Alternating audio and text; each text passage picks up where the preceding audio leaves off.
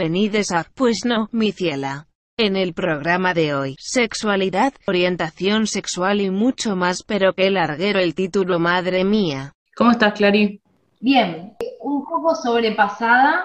Sí, eh, los últimos episodios dije esto, pero mm, antes que nada quisiera decir, en vez de hablar de lo que me pasa a mí, que la verdad es que es un bardo, prefiero ni hablarlo. Ok.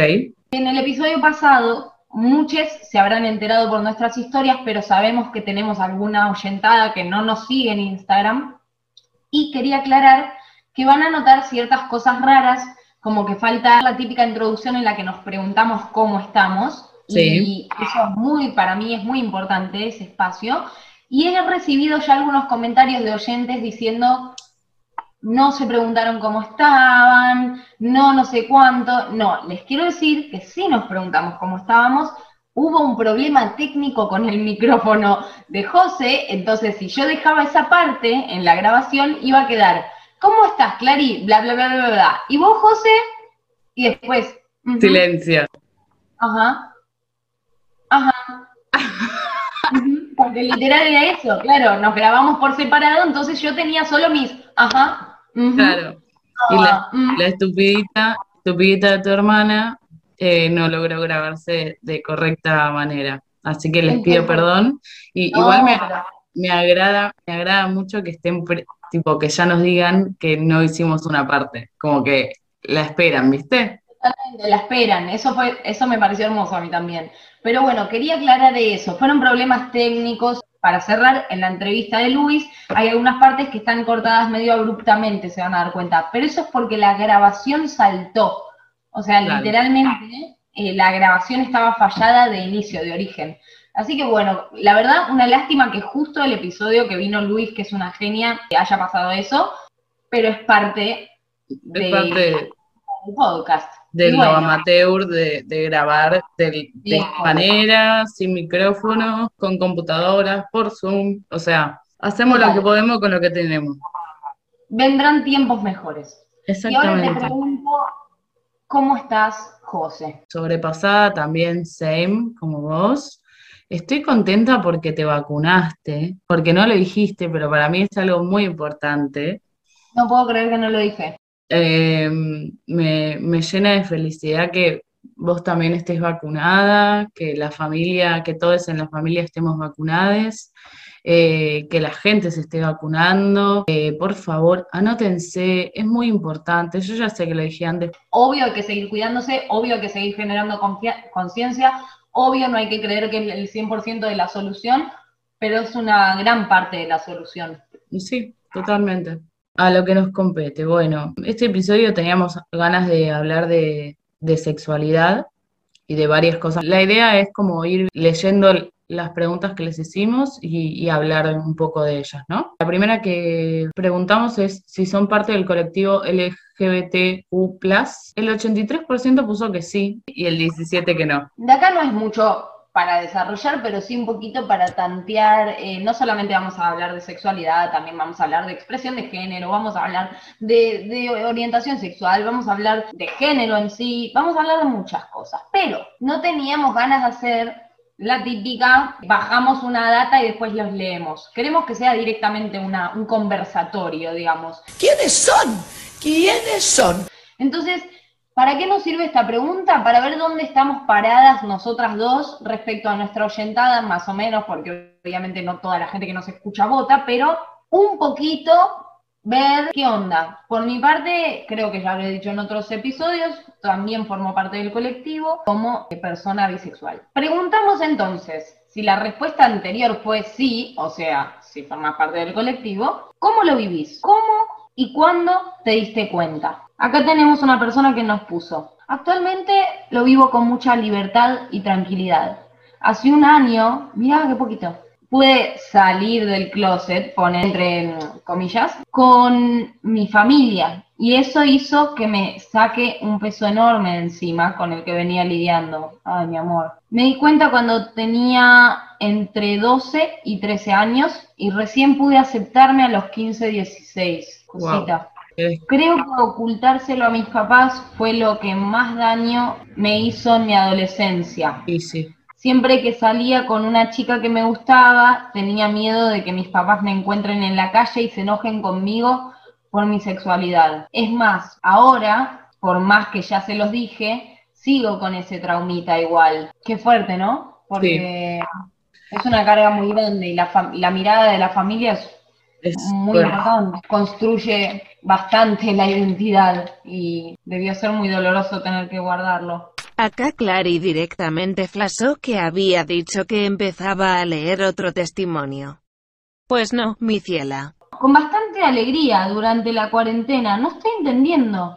Ah, ¿cuándo se dio cuenta en la cuarentena? Claro, qué loco, Ay, ¿no? perdón, es que estoy, claro, no, igual sí lo puedo creer porque digo, pasa un montón, pero me sorprendió. El durante la cuarentena yo pensé que seguía otra frase porque no. Pero No mirá vos, qué flashero que tener ese viaje durante la cuarentena, ¿no? Darse Sí. cuenta de eso durante la cuarentena. Wow. Muy, muy, muy, muy loco. Y qué bueno que lo puedas vivir con alegría. Otra persona puso, en círculo de amigues, genial. Familia closet por mucha homofobia. No, God, please, no! Uy, qué paja. Tenía 14 y me di cuenta de que me pasaban siempre cosas mirando mujeres, pero nunca me sentía atraída por varones. Ay, no le puedo, qué paja que tu familia sea homofóbica, porque viste que hay gente que está en el closet, pero porque no sabe cómo la familia va a Claro, reaccionar. total. Pero que está en el closet porque sabe que no es que, ay, no sé cómo va a reaccionar mi familia, sino porque literalmente es súper homofóbica su familia. ¡Qué garrón! Eh, Debe ser muy, muy duro no poder ser como uno con las personas que son tu familia.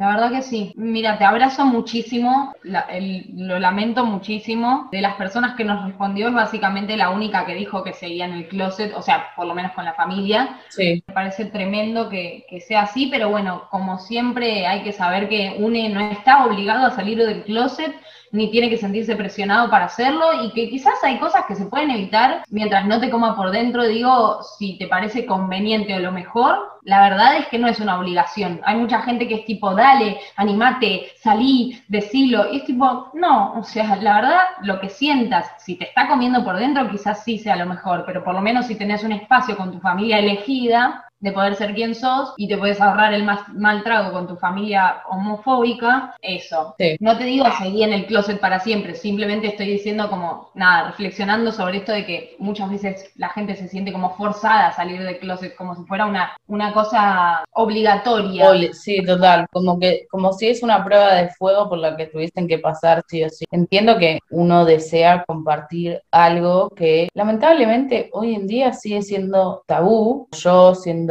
heterosexual no, no siento que tengo que salir del closet, no siento que tengo que explicarle a la gente qué es lo que me gusta, qué es lo que me atrae. Y bueno, nada, es una verga que otras personas sí lo tengan que seguir haciendo. O sea, es una mierda que eso nos defina de alguna manera. Total y completamente. Y dado que dijimos que íbamos a acompañar con nuestras, también nuestras vivencias y todo eso, yo me di cuenta muy chiquita. Me gustaban las mujeres, no, no sé si sabía qué significaba ser bisexual, me parece que no, creo que eso lo aprendí en la secundaria, pero que me gustaban las mujeres, me gustaban, o sea, yo veía el zorro Sí, y me calentaba con el zorro, y después pasaban Gina la princesa guerrera y me recalentaba con Gina la princesa. Siempre supe, digamos, desde muy, muy temprana edad que me gustaban las mujeres, fantasía con mujeres, compañeras de colegio me han gustado siempre. Y después eh, me parece interesante como esto de yo estoy justamente en una letra del colectivo que es como muy polémica, entre comillas, sí. para un montón de gente, que es la famosa B, que es la de bisexualidad. La que, lo, básicamente, para los homosexuales somos tipo homosexuales que no quieren salir del closet. Y para los heteros somos heterosexuales que son curiosos. Entonces Claro. es como que nunca nos, viste, y hay mucho tema con la visibilidad bi, yo me- Sí. con la visibilidad, a mí me da mucha risa, me da bronca también, porque me ha llevado a situaciones de mucha angustia, porque sos como i- invisibilizada en ambos colectivos, entonces es como Claro. que nadie te avala, nadie, nadie te avala, literal. Ahora se está empezando más, hay un día de la visibilidad eh, bisexual y todo eso. Nada, no es, por victimizarme ni nada, ¿no? Yo me cago de risa, pero, pero es un garrón, porque me acuerdo patente cosas que me hicieron sufrir mucho o que me hicieron cuestionarme cosas que no tenía ni por qué cuestionarme, como por ejemplo cuando estaba en la, en la secundaria. Esto no, quiero aclarar antes que nada, no es un dedo acusador hacia nadie. Teníamos, yo y las personas involucradas teníamos alrededor de 12, 13, 14 Sí, años. Sí, no tenés O sea, ni idea de nada. Claro, no es que estoy haciendo un descargo contra esa gente, quiero aclarar. Pero mi grupo de amigas, mi grupo de mejores amigas, o sea, la mirada que más te tiene que Sí. validar o hacer sentir cuidada o lo que mierda sea, me decían cuando teníamos esa edad que yo no era bisexual ni lesbiana, que no me gustaban las mujeres, que yo creía que me gustaban las mujeres, pero que en realidad como nunca había besado a una o como nunca había estado con ninguna, no sabía si me gustaban las mujeres o no. Y la verdad es que nadie me dijo eso cuando nunca había besado a un varón y sabía que me gustaban los varones. Claro, totalmente. que de hecho fue por la misma época que chapé por primera vez con un varón, chapé por la primera vez con una mujer eh, a los 12 o 13 años también. Entonces fue como un poco raro como esto de que si no había estado con una chica no podía saber que me gustaban las chicas, pero nunca me dijeron eso con los varones. Igual a ellas como que les molestaba, creían que me hacía la, la loca, La. Wow, she's Pero so no- crazy. pero no la suficientemente valiente como para hacerme la lesbiana, no me hacía la torta, me hacía la bisexual como por las dudas, para tener una excusa para estar con varones, ¿viste? Claro. Y eso a mí me dio, ahora me cago de risa, en su momento me afectó mucho. Me afectó mucho porque me sentía invalidada por mis propias amigas que desconfiaban de lo que yo decía solo porque no había estado con alguien, que eso a lo sumo era de niña rata, ¿no? O de- Claro. o de, puta, o de no, no de ocultar mi, mi, mi orientación sexual, digamos. Recuerdo eso con de manera agridulce, porque me hace reír que por un lado fueran tan, que iba a decir boludas, pero es un poco duro, eh, que por un lado fueran tan hipócritas de estar diciéndome que algo que no me dirían con varones, y por otro lado me, bueno, me angustia un poco recordar esa época porque para mí fue muy, muy difícil, porque no podía ser quien era ni siquiera con, Con tus con mis amigas. entonces era muy doloroso. Pero bueno, por suerte ya pasó esa época del demonio. I'm still only in Saigon. Bueno, les pedimos que nos cuenten anécdotas graciosas sobre tu vínculo con tu identidad, expresión de género o orientación sexual. Eh, nos contestó una persona que dijo, la primera persona hombre que me pareció muy linda fue un colectivero pelado con anteojos. Yo tenía seis. Atiendo boludos. Lo amo. Amo, señor. Me encanta que se haya enamorado de un colectivo. Y me encanta que este nivel de memoria realmente, realmente fue un flechazo, ¿no? Además me encanta la descripción. Un colectivero pelado con anteojos. No, Hasta no, donde sí. sabemos podría ser la mosca, podría ser podría ser el indio o podría ser Luca Prodan. Esta me es una anécdota graciosa que a mamá no le gusta que cuente. Sí, por eso no la conté en traumitas. Mi mamá es una mujer muy progre y todo lo que quieras, pero como cualquier otro padre, quizás con una equivocación o quizás con paja verdaderamente de meterse en un terreno pantanoso, me dio una respuesta una vez muy interesante. Yo tenía seis años y voy a casa y le digo, eh, mamá, soy gay. A lo que mi mamá, Perdón, yo me río, pero porque ya sé cómo sigue la historia. No, está bien, está bien. A lo que mi mamá me responde, ¿por qué? Y le digo, me gusta Sí. ella.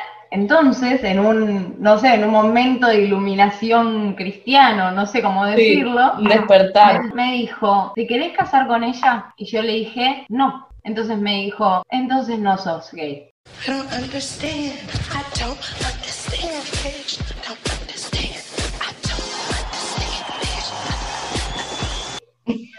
Y ahí terminó el intento fallido de salir del closet que tuve a los seis años. ¿Sabes lo que me encanta de esta anécdota? Que es el día de hoy que se la seguimos recordando y se ofende. Se ofende, se ofende. Bueno, se ofende. Bueno. Creo que los padres hacen lo que, lo que pueden con lo que Totalmente. tienen.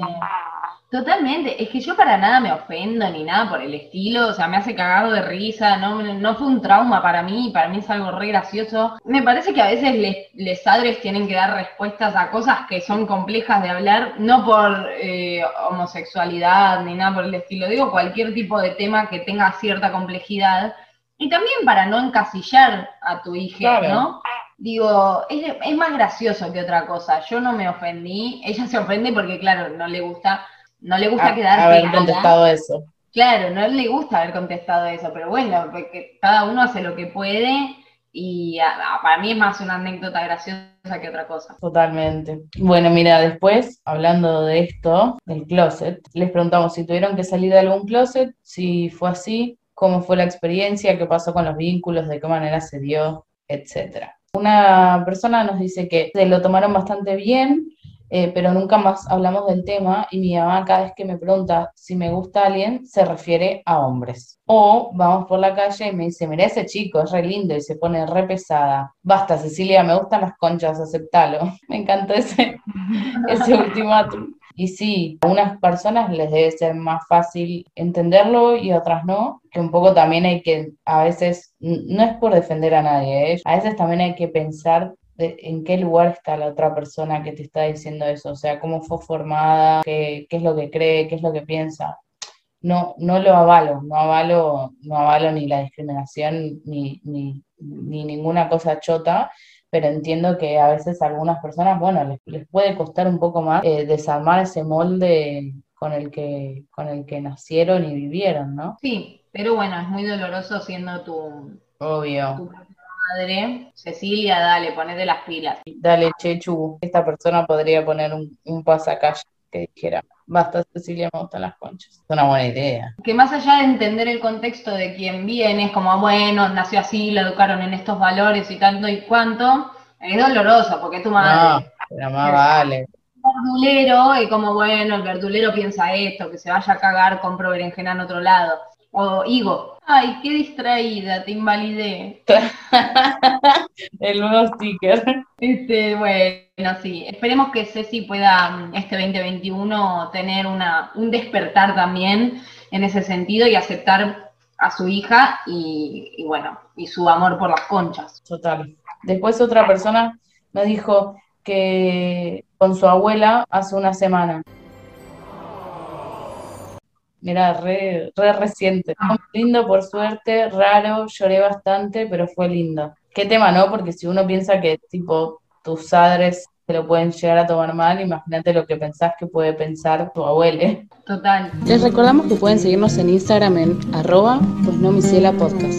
Bueno, pero es- esto es algo que, que- que me lo vengo planteando, ¿no? No me considero una persona bisexual porque nunca estuve con una persona de mi mismo género. Sí, a veces me he sentido como atraída, pero sé, en una película o, o en algo así, nunca en una persona face to face con nadie y por eso no me considero bisexual porque no, no me ha sucedido con nadie real, ¿me entendés? Pero sí estoy abierta a que me pueda gustar cualquier persona por, por la persona que es, no por el género. Y a mí me parece bien que vos aclares, por eso no me considero bisexual, porque en realidad las etiquetas no son una cosa que también se tienen que imponer, es con No, lo que vos te sientas claro, cómoda. Entonces total. digo, nadie te puede venir a decir, ah, no, pero si te gustaron chicas de ficción ya cuenta como bisexualidad, como tampoco nadie te puede venir a decir, Sí, si vos, si vos dijeras, "Mm, sí, soy bisexual, pero solamente me gustan chicas de películas, nadie te puede venir a decir, no, ah, no, nosotros, sos bisexual, porque no sé,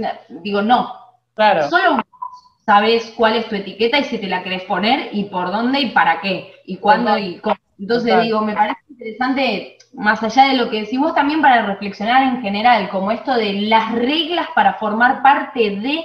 No, no, no, yo me identifico con lo que me identifico y si lo que me identifico hoy es, eh, en- digo, me puedo identificar con cualquier tipo de cosa, de hecho hay un, una cantidad, pero una cantidad de orientaciones sexuales que, que tienen nombres rarísimos y Sí. súper específicas, que si te las pones a buscar quizás formás parte de algún colectivo más y ni te habías Que no enterado ni quién. O capaz no te sentís interpelada por ninguna y no sentís nada de todas esas cosas y también hay un nombre para eso.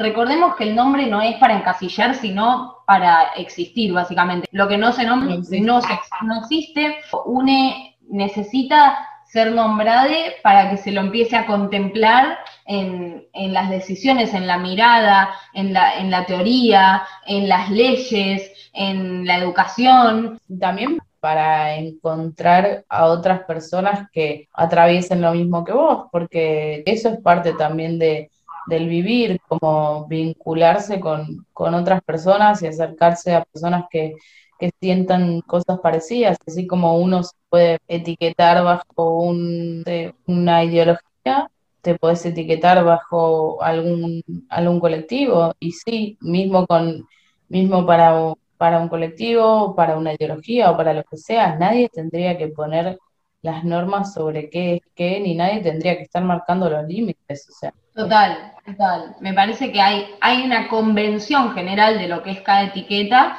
pero que, que cada etiqueta te tiene que servir y si no, y si no te sirve, no esto de la necesidad de encasillarnos, sino de existir básicamente, de saber que no sos la única persona, porque no es lo mismo, digo, qué sé yo, por decir una cosa, en la primaria yo no sabía que existía la bisexualidad y tuve varias crisis existenciales de decir, pero entonces soy gay, como fui y le pregunté a mi Claro. mamá, o, y de repente me gustaba esa y tipo, ah, no, me gustan los varones, y de repente me gustaba tal otra piba y decía, no, Ah, no. pero me gusta y era una confusión total porque no, con- no concebía en mi cabeza que pudiera existir la lógica de que te gustara cualquier persona más allá de su género, cuando estaba en la primaria, obvio, ¿no?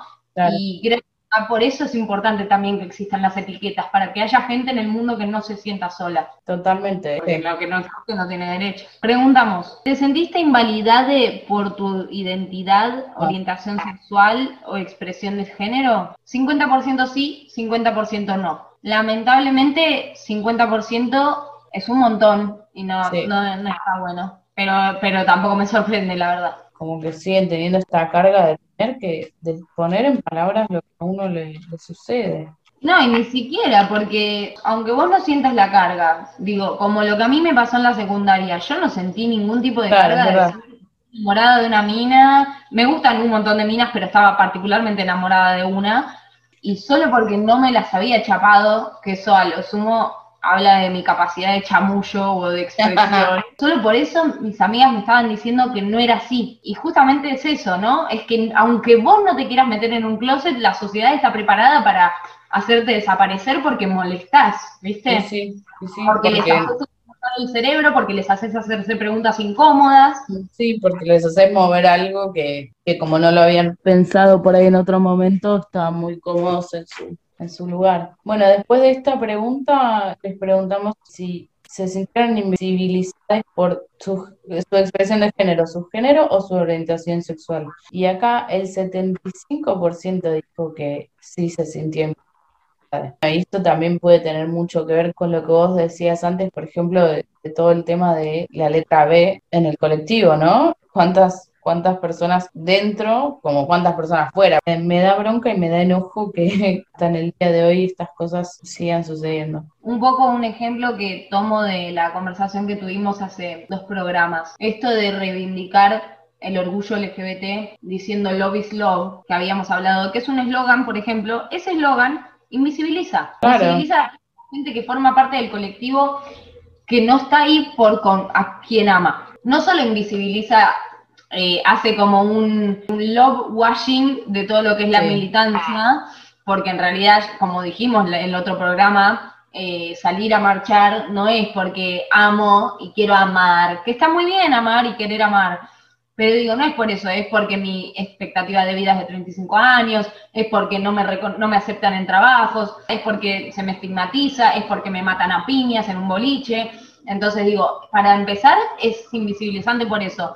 Y para seguir, invisibiliza ya directamente a toda una letra del colectivo, que es toda esa gente que no está ahí para amar, que son lesas románticas y muchas asexuales también, que simplemente forman parte del colectivo por no formar parte de la norma, pero que no están ahí por amar y, y- y es ni une está ahí por amar, ¿entendés? Y lo meten en la misma bolsa. También preguntamos si te sentiste violentada por estas cosas, por, digamos, por tu expresión de género, o por tu género, o por tu orientación sexual, digamos, por ser, por ser quien sos, ¿no? Por tu identidad, si te sentiste violentada. 77% dijo no, 33% dije dijo sí, y la verdad es que mm, me pone muy feliz ese resultado, yo sé que es súper parcial, Pero bueno. estaremos en una burbuja de gente muy afortunada, Sí. la que escucha pues no mi sigla.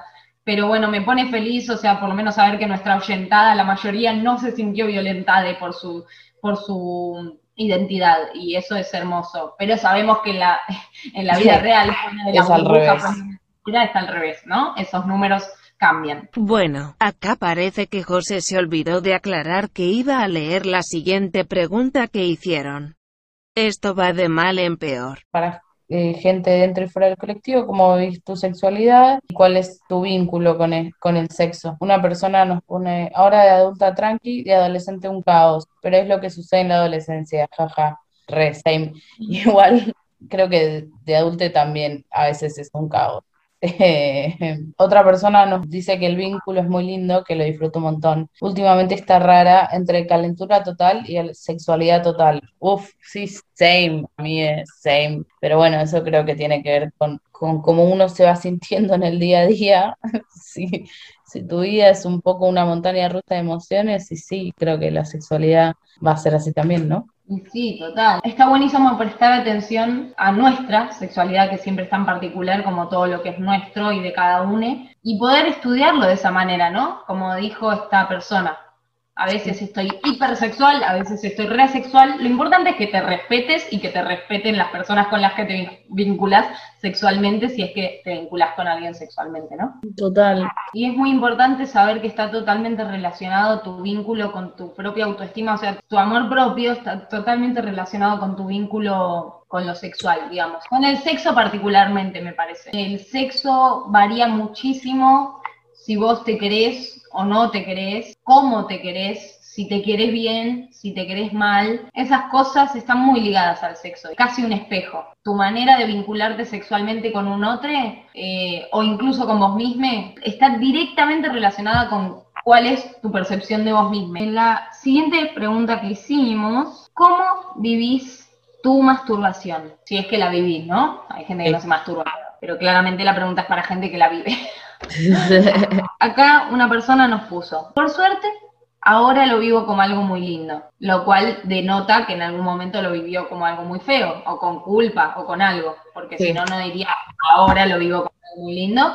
Y la verdad te abrazo, hermane, te felicito y estoy muy contenta de que puedas estar viviéndolo como algo lindo, dado la cantidad de tabúes y culpas y cosas que tiene muchas veces la gente con ese tema. Por suerte y espero cada vez menos. Otra persona puso, a pleno, no me limito, lo disfruto. Bueno, me encantó. Me parece que esa debería ser como el eslogan de vida De cualquier sí. pero en general, en todo, ¿no? Sí. Después, uy, uy, uy, uy, uy. Mira, acá tenemos algo. Ah, viste, ya lo arrancaba como. Sí. Uy, uy, no, no, no. Eh, no, porque justamente hablando de la culpa y eso, mira, dice, me parece algo hermoso, pero el placer me dura muy, muy poco. Cuando acabo, me siento como si fuera una mierda de persona por masturbarme y me doy asco. Wow. Bueno, un poco lo que hablábamos del vínculo con el amor propio y con vivir la sexualidad tiene un poco que ver. También hay que ver de qué, qué tipo de formación tiene esta persona. Por lo general, estos sentimientos son muy comunes en gente que ha sido formada de manera católica. Mm. Eh, el de la culpa, el de sentir rechazo hacia vos mismo o asco por haber hecho eso. No estoy, nada, no estoy analizando a esta persona, no sé de dónde viene, cuáles son sus orígenes o de dónde nace este sentimiento de asco hacia sí mismo, porque es muy fuerte, porque dice, me siento como si fuera una mierda de persona por masturbarme. Sí, es horrible. Y me doy asco, que son cosas fuertes, muy fuertes para sentir hacia uno mismo. Bueno, yo lo primero que te diría, dado que no sabemos quién sos, de dónde venís y por qué y de dónde nació esto que te pasa, es decirte que te, que te abrazamos, que no tiene nada de malo masturbarse. Sí. Si te gusta, no tenés nada por lo cual sentir culpa. Digo, mientras sea con vos y no estés haciéndole nada malo a nadie y no haya una falta de consentimiento por ningún lado, no hay nada por lo cual sentir culpa, pero es muy común. Eh, sí, yo creo que estas cosas, lo más difícil por ahí de, de- difícil entre comillas, ¿no? De estas cosas es cuando uno conoce a, a otra persona eh, o la empieza a conocer, como por ahí dejar en claro esas cosas, como que por ahí hace falta decirlas, no hace falta decirlas, cómo las decís. Sí, banco y, creo que, que hay que preguntar y comentar y hablar, pero bueno, no es fácil tampoco. Lo importante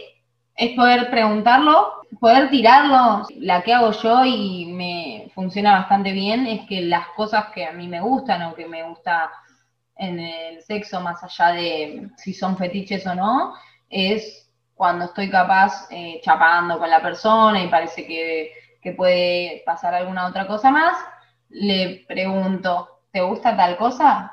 Si me Claro. dice sí, lo hacemos. Si me dice no, sigo adelante con mi vida. Lo que sí es muy importante es no hacerlo. O sea, no nunca hacerlo antes de que la otra persona nos diga. Después le preguntamos si pudieses describir tu sexualidad en una breve frase, ¿cuál sería? Una persona nos puso, ahora puedo quererme bien. Me encanta y es un poco lo que, lo que hablábamos antes. Si te querés bien, tu vínculo con lo sexual es bueno y sano. Total. Después otra persona nos puso un raro y agitado mar con un cielo colorido. Me encanta lo poético. Y después otra persona puso transparente. Está muy bueno eso, es re importante. Donde hay transparencia y donde hay honestidad es donde está el, el goce absoluto. Bueno, Por último, y para cerrar, pre- eh, dejamos un sticker que decía reflexiones, preguntas o algo que te quedaste con ganas de aportar.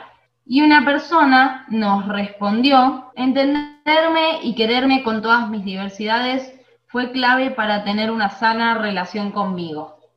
qué lindo. Me encanta y nada, estoy re, estoy muy de acuerdo con esta persona, con que esas son las bases para poder tener una relación sana con UNE. Es tan importante, no se le da mucha pelota. Nosotras somos militantes, militantes del laburo interno, del amor propio, del automimo, eh, que no significa soy hermosa y me amo y todo lo hago bien, sino que tiene que ver con cosas de, de la compasión, ¿no? Del Sí. no castigarnos, del no, no, culpabi- no culparnos. Si nos vinculamos así con nosotros mismos, nos vamos a vincular así y nos vamos a poner en ese lugar en todos nuestros vínculos. Sí, Nosotras no somos profesionales de, de nada, todo lo que hablamos lo quisimos hablar desde un lugar de conversación, por eso tampoco hoy dimos ningún tipo de información puntual ni nada, fue simplemente una conversación desde subjetividades. Si no estás de acuerdo, podés comentarnos en Instagram, mandarnos un DM o escribir en, mismo en la publicación qué pensás vos, en qué estamos cerradas según vos, o qué mirada aportarías, que es mucho, todavía mucho más interesante que solamente decir no estoy de acuerdo. Que seguimos aprendiendo y que seguimos creciendo con ustedes y me sirven estas conversaciones mucho. cuando uno lee lo que el otro dice, también piensa, piensa mucho en lo de uno. Total. La pasé muy bien. Estuvo un poco baja de energías hoy, pero la pasé muy bien. Bueno, pero está bien. A veces estamos así y nada, es parte de la vida. ¿no? Total. Yo soy Clary. Yo soy Cose. Gracias por escuchar. Ah, mi hija me mordió.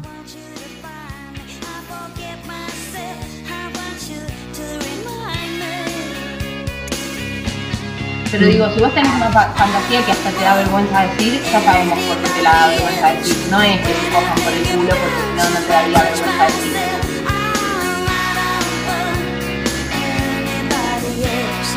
De lo más básico de la típica de. Oh, no, la de. eh, la,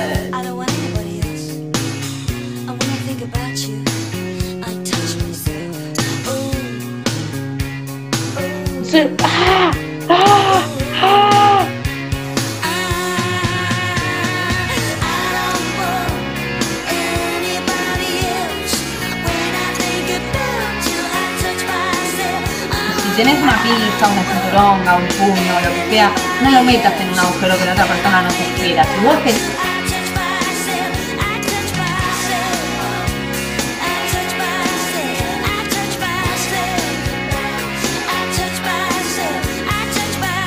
que, que no, que a las mujeres nos pueden parecer lindas otras mujeres, pero eso es apreciación, no es que te gusten. No, boluda, tipo, me paseo pensando en esta mina, ¿vos te pensás que estoy apreciando?